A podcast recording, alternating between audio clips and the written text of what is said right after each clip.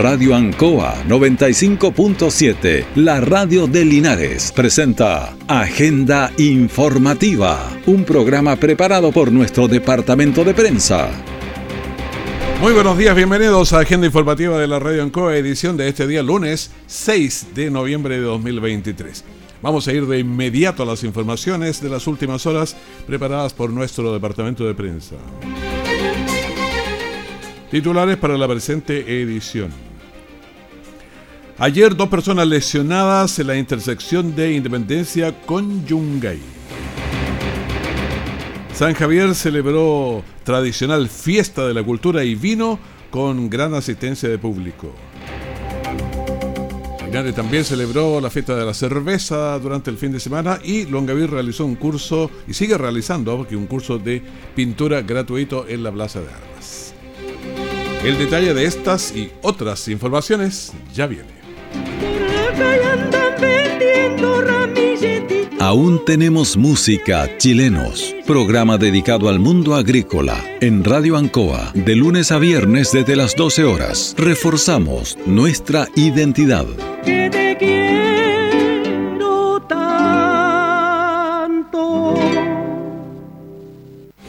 Siempre en el lugar donde se produce la noticia están los equipos de prensa para que usted se informe primero. Agenda informativa.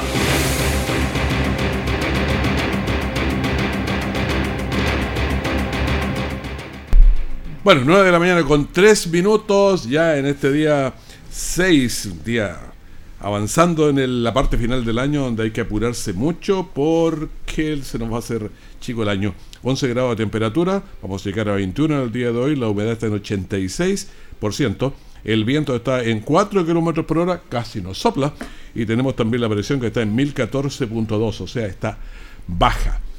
¿Dónde está la, presión con el DEPO y sus alrededores? Conversamos un poquito con Julio Aguayo a esta hora. ¿Cómo te va, Julio? Gusto saludarte. ¿Cómo está, Raúl? Buenos días. Actualízanos en Deportes Linares, por favor. Estamos, como diría alguien, en statu quo. Oye, 15 días mirando puro Pero nivel internacional. La mirada está en otra. ¿Qué te pareció? ¿Te gustó? No, una fiesta maravillosa, importante, que reafirma lo que tiene que ver, Raúl, con la importancia del deporte, que es mm. muy importante. Ahora, yo lo decía en la mañana, lo he dicho en el programa deportivo, aquí también hay una culpa, que yo hablo de lo nuestro, que es lo comunicacional. Hay mucho deporte en Chile, lo que pasa es que no se emite, no se transmiten esos deportes. No se transmiten. Permanentemente hay deportes muy atractivos. Hay algunos que ni los conocíamos. Exactamente. La pelota vasca y Claro, ¿no? Y, yo decía, una señora decía, eh, esto de jugar con las manos no lo había visto nunca, el balón mano. Ah, el balón Y se practica deporte. Y, interesante, Entonces, el tema está que tenemos poca difusión del deporte. Mm. Porque si uno va a los canales tradicionales, hablan de puro fútbol. ni siquiera de fútbol, hablan de tres equipos, de Corcolo, la Bula Católica y demás no existieran. Ahora, hay un canal, que es el CDO, que es un canal del Comité Olímpico, que te transmite todos los deportes. Ahora, yo decía, este es un desafío, pero ese canal usted lo ve en el cable, pero tiene que pagar por él.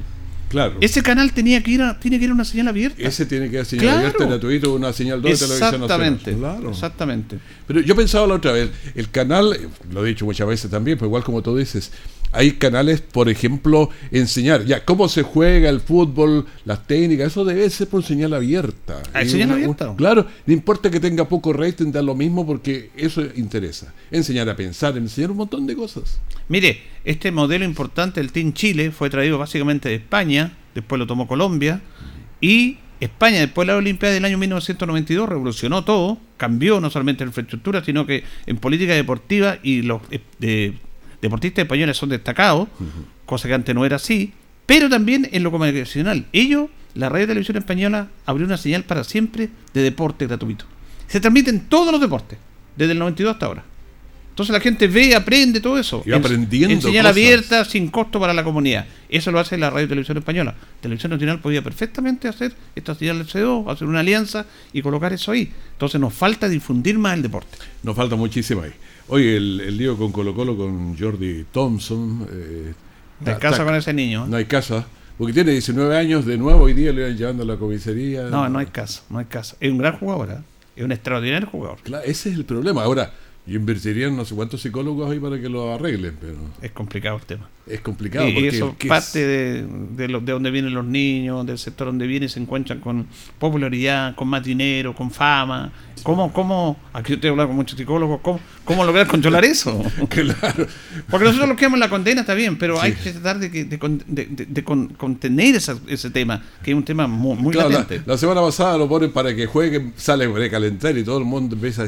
Claro, ven solamente el hecho, pero como es un tipo que tiene talento, ¿cómo recuperarlo para que deje Claro. de hacer tonterías No se puede se a jugar? desperdiciar eso. Claro. Bueno, pero me interesa Deportes Linares. Sé que tiene el sábado próximo, este sábado, Sí. tiene una reunión a las 11 de la mañana. Es una reunión más, por eso, sí. más que nada de la corporación, porque la corporación, como usted eh, sabe, eligió una directiva Mm. y ellos me parece muy bien, están invitando a los medios de comunicación para trabajar con ellos, para ver la manera de poder trabajar en el tema comunicacional, que es algo que fue muy deficitario este año con la sociedad anónima. Subimos Eh, es, un tema, es un tema no menor. Hubo que jugar muy en contra siempre. Sí, siempre jugamos en contra. Como si fuera, no sé, la prensa un, un enemigo. sí, Exactamente, así lo toman. tienen, sí. Usted lo da en el clavo. Por eso me parece muy importante que la corporación invite a los medios, nosotros siempre, todos los medios, hemos estado dispuestos a colaborar con Deportes Linares, difundir y todo eso.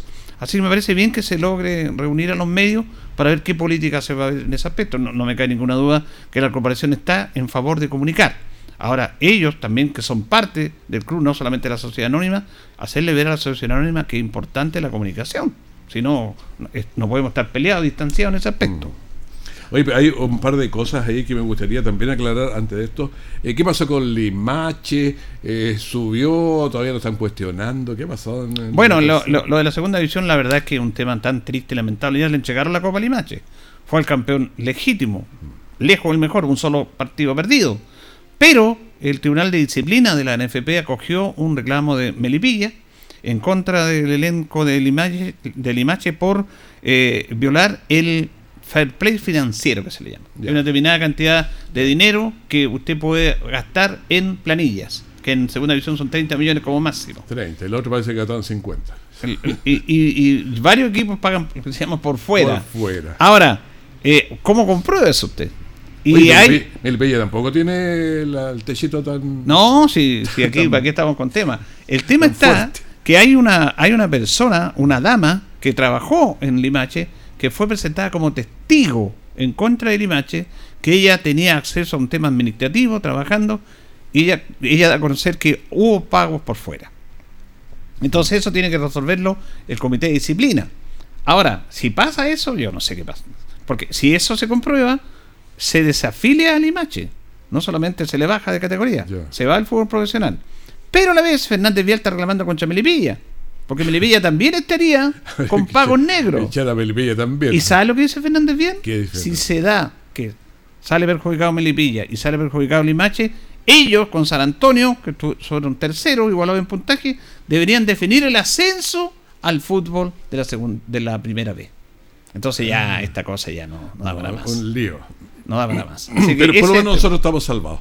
en ese aspecto sí. Ahora la gente nos pregunta, claro, obviamente de estar trabajando, de estar trabajando la sociedad anónima en relación a qué va a pasar para el próximo año. Recordemos que el próximo año hay otro desafío, no solamente lo futbolístico, porque de acuerdo al reglamento, Linares tiene que implementarse en menores, ¿ah? por obligación, porque como el primer año era optativo, y ahí ellos, ellos requieren inversión, planificación. Todos preguntan si sigue, si no sigue el técnico, no sé, eso no se sabe. Yo creo que va a seguir por, por, la, por la cercanía que tiene con, con la gente, aunque en, lo- en el rigor, en lo deportivo, luego no cumplió su objetivo. Porque Ah, el, equipo, ahí- el equipo descendió. Si, si deportivamente descendimos. Claro, si y no es por descendi- lo- si descendimos una fecha antes del término del campeonato, estábamos descendidos. Por lo tanto, el objetivo no lo cumplió, de salvar el equipo. Como si lo cumplió, por ejemplo, Gerardo Silva, que fue a General Velázquez, estaba en penúltimo, y él, el equipo lo sacó adelante. Miró para atrás, él lo sacó adelante. Linares no, fue la parte administrativa lo que nos salvó. Fueron los escritorios los que nos salvaron. Exacto, pero en el fondo eh, vamos a esperar qué pasa. Ahora otra cosa es que él arme el equipo, puede tener mejor visión, pero se está en, ese aspecto, se está en ese aspecto trabajando respecto a lo que va a pasar el otro año, en algo que está en incertidumbre también, Raúl, que tiene que ver qué va a pasar con la segunda edición. po. Si la segunda edición no puede seguir funcionando como está funcionando, no Uh. puede seguir de esa manera. Y usted sabe lo cuestionado que está el presidente de, de la NFP también. Hoy ahora, hoy con todo este lío de impresentable no llegar sin arqueros a una final. Te lo he dicho. Una final de nuestros Juegos Panamericanos aquí en Chile. Porque nunca pensaron, yo creo que vamos a llegar a la final. Es que eso es planificar más. Claro, si tienen que llegar ahí. No, y llegaron sin las dos arqueras y, son, Y sin do- y sin dos jugadores titulares. Porque no solamente fueron las arqueras. Eran cuatro. Era Karen Araya y, la Camila Sáez, que eran titulares, juegan en España, y se tuvieron que ir.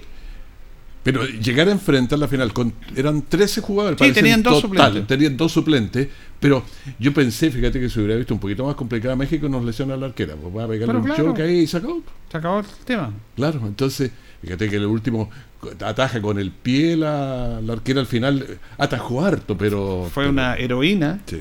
pero de telenovela, pero eso no es normal. No, ese habla de una normalidad, o sea, cómo zafamos del asunto, pero no es eso, no es eso. No, yo creo que ahí estuvo mala la cosa. Hay una responsabilidad del técnico. ¿ah? Poco hablan del técnico, todos hablan de los dirigentes. Si yo soy técnico, planifico, y él sabía todas las reglas, incluso él mintió en la conferencia de prensa que dio con Rodrigo Roll, le dijo que cambiado las normas. No, Panam no cambia las normas. Para antes eran, eran 18 jugadores, no como en otro fútbol que son 22 los citados. Aquí eran 18. Él lo supo desde el principio. Todos los equipos traían tres arqueras, todos. Claro, menos pues, sí. Chile. Además, él puede llamar a una arquera, si tenía el tema de Endler, ¿para qué echar a Antonio Canales?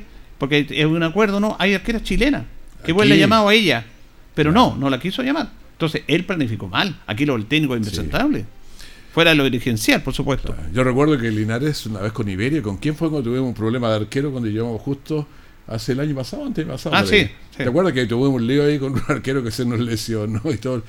Uno dice, está bien, nos pasa en la tercera división y nos alarmamos, pero allá, cuando estábamos en tercera, creo que fue eso. Tercera. sí. Pero imagínate, la selección chilena en los Juegos Panamericanos de nuestro país, con toda la planificación, hacemos tonteras. Ahora me acuerdo lo que dice usted. Fue el año 2020, en torneo de segunda división con Iberia. ¿Sí? Tenía un puro arquero Linares. Sí, claro. que era David Pérez, y se lesionó a los 25 minutos del primer tiempo. Sí. Y tuvo que ponerse Nicolás Arancibe al arco durante todo el término y todo el partido. Sí. Al final jugó bien, pero perdimos 1-0. Pero no puede tener un arquero que llegar a un, solo arquero. Fuimos con un solo arquero Sí. porque confiamos en que Lo que pasa es que el segundo sabe. arquero tenía que dar una prueba, era era estudiando en la universidad y Den ya- permiso. Pero no, pero no puede ser. no puede ser. Es profesional, se habla de fútbol profesional. Julio Guayo, te agradezco mucho estas conversaciones que nos permiten enterarnos y ver cómo está nuestra división y qué pasa con nuestro de Linares. Hay que estar atentos a medida que pasa el tiempo. Tiempo pasa rápido. Vamos a tener novedades en Linares, qué es lo que, está, es lo que va a pasar. Gracias, Raúl. Muchísimas gracias. Nunca es tarde. Espacio para compartir opiniones de temas que a usted le interesan. Salud, educación, seguridad, medio ambiente, servicio de avisajes. Lunes a viernes de 15 a 17 horas. Conéctate con Vale Cáceres en el 95.7 Radio Ancoa o por internet www.radioancoa.cl. Puedes participar enviando tus mensajes o audios al WhatsApp más 569 6192 6838. Porque nunca es tarde.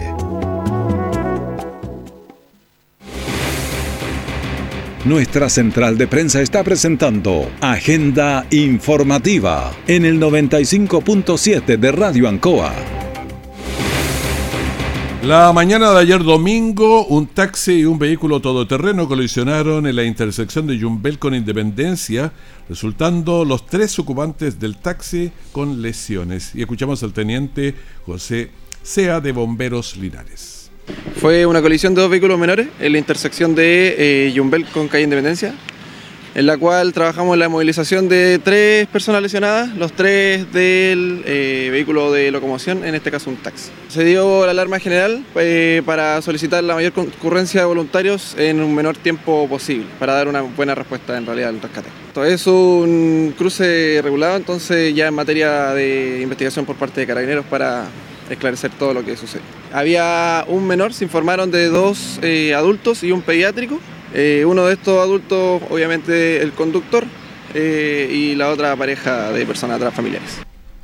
Bueno, según los primeros informes, lo que dicen testigos, el vehículo mayor, quien se desplazaba por Independencia, habría pasado con el semáforo en amarillo. Tiene que haber abusado bastante del amarillo porque lo pilló el rojo y, y el verde por el otro lado. Si es que fue así, lo que está siendo investigado por eh, carabineros. Eso del amarillo, uno, claro, eh, trata de abusar del amarillo, pero el amarillo se termina y el, queda el verde por el otro lado y pasa en rojo. O sea, Ayer, anteayer, nosotros nos dedicamos a mirar, incluso con gente de la radio, eh, cómo los vehículos pasan con rojo Linares. Es impresentable. Impresentable. Muchos vehículos que ya el amarillo se los ponen, no sé, media cuadrante y todavía creen que alcanzan a pasar. Entonces hay varios detalles que hay que aprender rápido. Durante la madrugada del sábado también un taxi que se desplazaba por January Espinosa al llegar a la avenida de Esfuerzo chocó contra un árbol.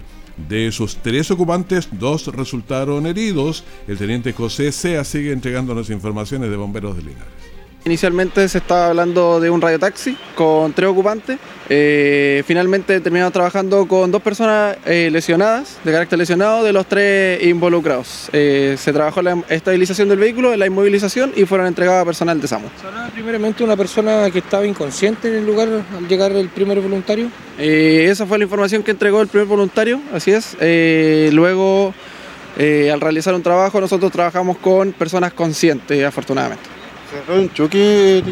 Eh, se informa de que fue el choque con un árbol. El choque de un vehículo menor, un radiotaxi con un árbol. ¿Cuánta liberación de energía? Correcto. Eh, al menos lo que nosotros podemos apreciar por la deformación del vehículo. Bueno, mientras que los equipos de emergencia atendían a esta situación, a solo una cuadra, un auto chocó contra una vivienda y sus dos ocupantes huyeron del lugar buscando la policía por todo el sector. Este fin de semana en la Plaza de Armas de San Javier se realizó la fiesta cultural Vino, Cultura y Vino 2023, una fiesta tradicional, un evento tradicional donde esta vez participaron 35 viñas. Estaban las grandes tradicionales, estaban también las medianas y había varias pequeñas. Bueno, escuchemos al anfitrión, a Jorge Silva, alcalde de San Javier, que nos dijo. Quisimos hacer este evento distinto a lo que es el día de aniversario, que es el 18 de noviembre, por cuanto Cultura y Vino lo queremos potenciar, dado que estamos eh, potenciando todas las viñas, los viñedos, nuestro patrimonio que tenemos acá, que son el vino país, y que queremos también internacionalizarlo y dejarlo como establecido de que San Javier es la capital del vino. Y la verdad que esta Cultura y Vino ya viene en su 18 versión, en donde invitamos a toda la comunidad a degustar de todos estos vinos maravillosos, el patrimonio que tenemos de cuidado y los corderos, que es la gastronomía también que estamos presentando acá en la comuna. Son 32 viñas que están de acá de la comuna de San Javier en donde están todos eh, eh, convocados, es decir, los más grandes viñateros, los medianos y los más pequeños, porque el vino nuestro, estas cepas que tenemos acá en la comuna, datan de más de 200 años y es un patrimonio pero hermoso que debemos cuidar, cada uno de los sanjaverinos y por supuesto la región del Maule y por supuesto Chile.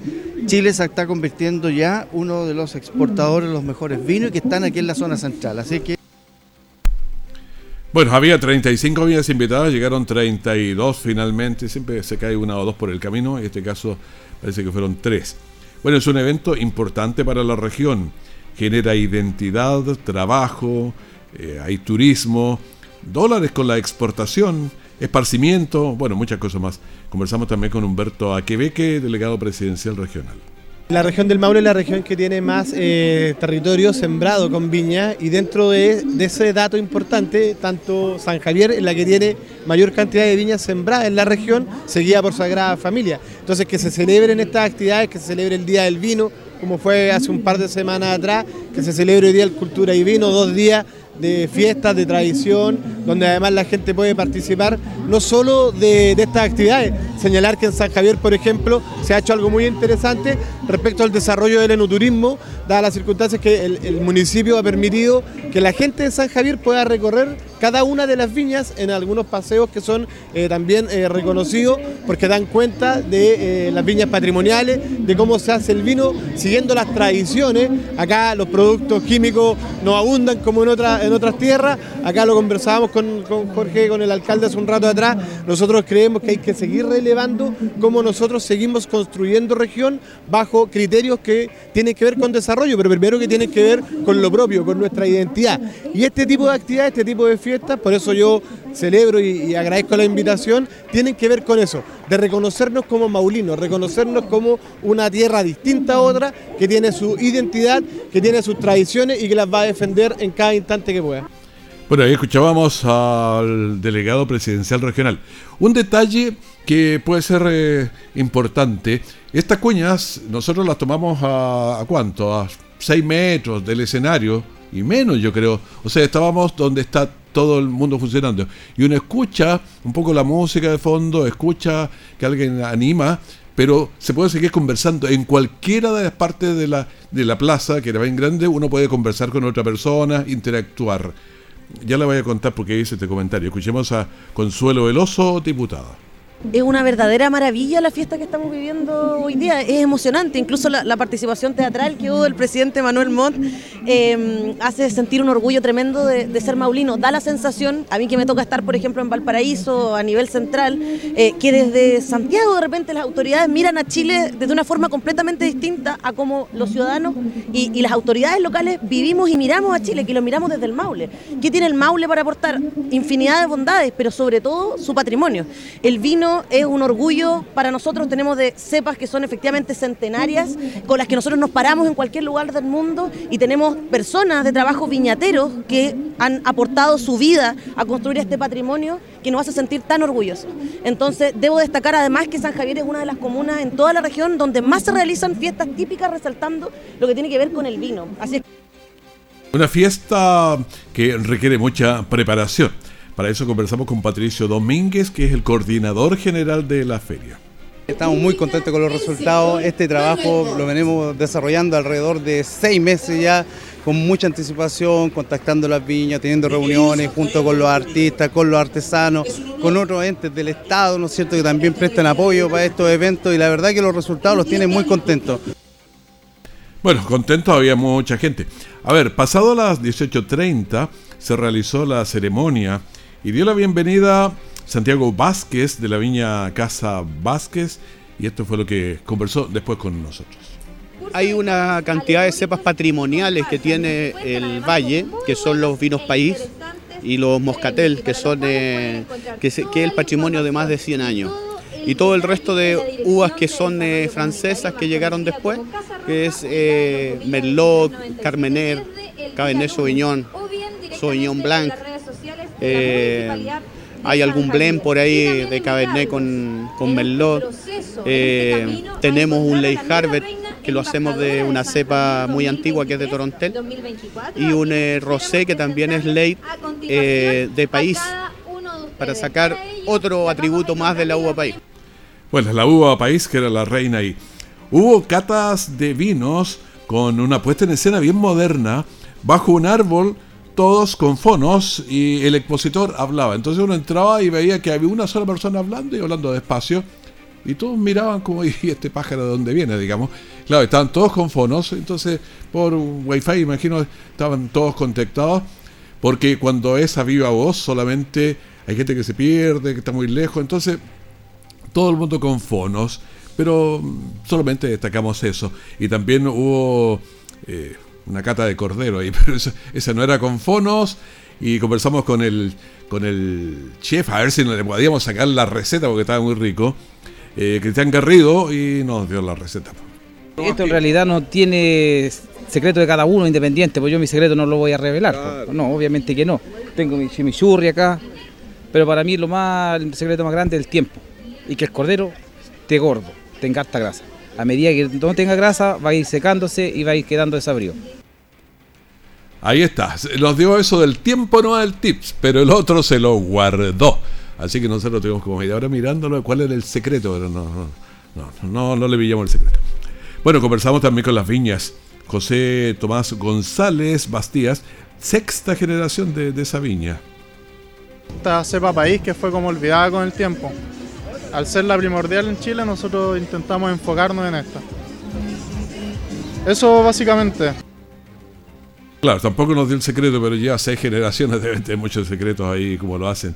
Eh, Marco Novoa de la viña Gilmore, es linda esa viña, ido ahí, tiene, tiene un tratamiento eh, muy bonito para hacer eh, turismo espectacular. Lo escuchamos. Tenemos un Cabernet Sauvignon de 2012, bien rico, espectacular este Cabernet. Son todos vinos que encuentras solamente en la viña, no lo encuentras nada en el retail este es un Merlot, uno de los mejores del año pasado, 2018, con 95 puntos. Tenemos también un, este es un, eh, Cabernet Franc, 2018 también, con buen puntaje en la CAP. Vinos Premium. Este es un, eh, un cariñán espectacular este, muy rico. Y tenemos un mariposa red blend. Este eh, viaja para todo el mundo este. Ese es Pati Perro, viaja para todo el mundo. Obviamente conversamos también con el público asistente, Claudio Bernales y Noelia Albornoz, ¿qué dijeron? Nosotros somos de Santiago, pero nos vinimos hace un par de años a vivir a Hierbas Buenas. Y nos enteramos de esta fiesta y evidentemente nos entusiasmamos rápidamente en venir hoy día a degustar los ricos vinos. Ojalá todo el mundo viniera porque la verdad es que es muy bonito, eh, muy exquisito. El cordero también, comimos cordero, así que estuvo muy rico el cordero también. Los felicito. Muy buena organización, muy bien. Muchas gracias. Gracias. Jefe estaba preparando el cordero y era imposible pasar y no jugar el corderito ese. Eh, también Juan Ignacio y Javiera, ¿qué dijeron? Súper bien, súper bien. Acabamos de llegar y ya estamos con una copita de Led Harvest muy rica. ¿Cómo están las degustaciones? Excelente, todos los vinos muy, muy ricos. Para quedarse bastante rato, vienen mañana también, ¿cómo lo estamos? No vinimos de Talca, así que vinimos de pasada solamente, un ratito. Ver, ver que cuántos están ahí, hay una cantidad importante de están y muy agradable. Bueno, y también estuvimos con Cristian Mesa del, del público, que nos dijo. Vine por trabajo y me encontré con esta fiesta, así que súper bien. ¿Y cómo lo estás pasando? ¿La degustación? Excelente, súper rico. Ya había tenido una experiencia, en Santiago se hizo una viña entre Ñuñoa y Maule, se juntaron las dos comunas y se hizo una viña hace cuatro años aprox. Y súper entretenido. Y ahora encontrarme con esto acá fue, fue genial, para, para relajarse un rato, para descansar, para probar el vino. Con aires sanjavierinos. Sí, por supuesto. Del Maule. Muy rico. Bueno, una fiesta muy buena, con mucha identidad, así que excelente. Las felicitaciones a San Javier y a todo el equipo. Bueno, en Linares también fuimos a la fiesta de la cerveza, y fui tres veces. Una, un show en el anfiteatro, en la parte oriente ahí de, de la Alameda, donde estaban los cerveceros. Eh, había puesto artesanía y comercio en la segunda y tercera cuadra. En las eh, noticias del mediodía les vamos a mostrar imágenes y ver algunas notas de lo de cómo estaba el tema de la, de la cerveza. Pero lo que sí tratamos de hacer, la diferencia estaba en eso, la música estaba tan alta que es imposible conversar con el que está al lado. O sea, no se puede conversar con estos lados. Si usted va con alguien quiere hacer alguna consulta, es imposible porque el nivel de la música era el doble de lo que estaba en San Javier. Por eso hacía el, el parangón. Es imposible hacer una cuña ahí porque se le filtra todo, todo lo que pasa. Entonces, yo creo que siempre, en- en- incluso en los supermercados a veces va y la, música está tan alta que no te deja comprar y te vas a otro. Entonces, yo creo que es un detalle que mejor habría que mirarlo en esa perspectiva. Es cierto, podemos tener equipos muy buenos, pero si está muy fuerte, no nos deja hablar. Y la, la vida es comunicación, pues si uno quiere, oye, que está rico, y que está hecho, en fin, alguna cosa, quiere conversar y, y no se puede. Bailar se puede, pero la gente va a otras cosas a veces. Bueno, ese es el comentario. Se nos terminó la hora. Eh, bueno, pero hay más noticieros y muchas cosas que podemos seguir conversando. Despedimos agenda informativa. Primer bloque de la mañana aquí de Ancoa. Mantenga la sintonía y vamos a pasar una buena mañana juntos y en cualquier eh, momento la información de último minuto. Que esté muy bien, muchas gracias.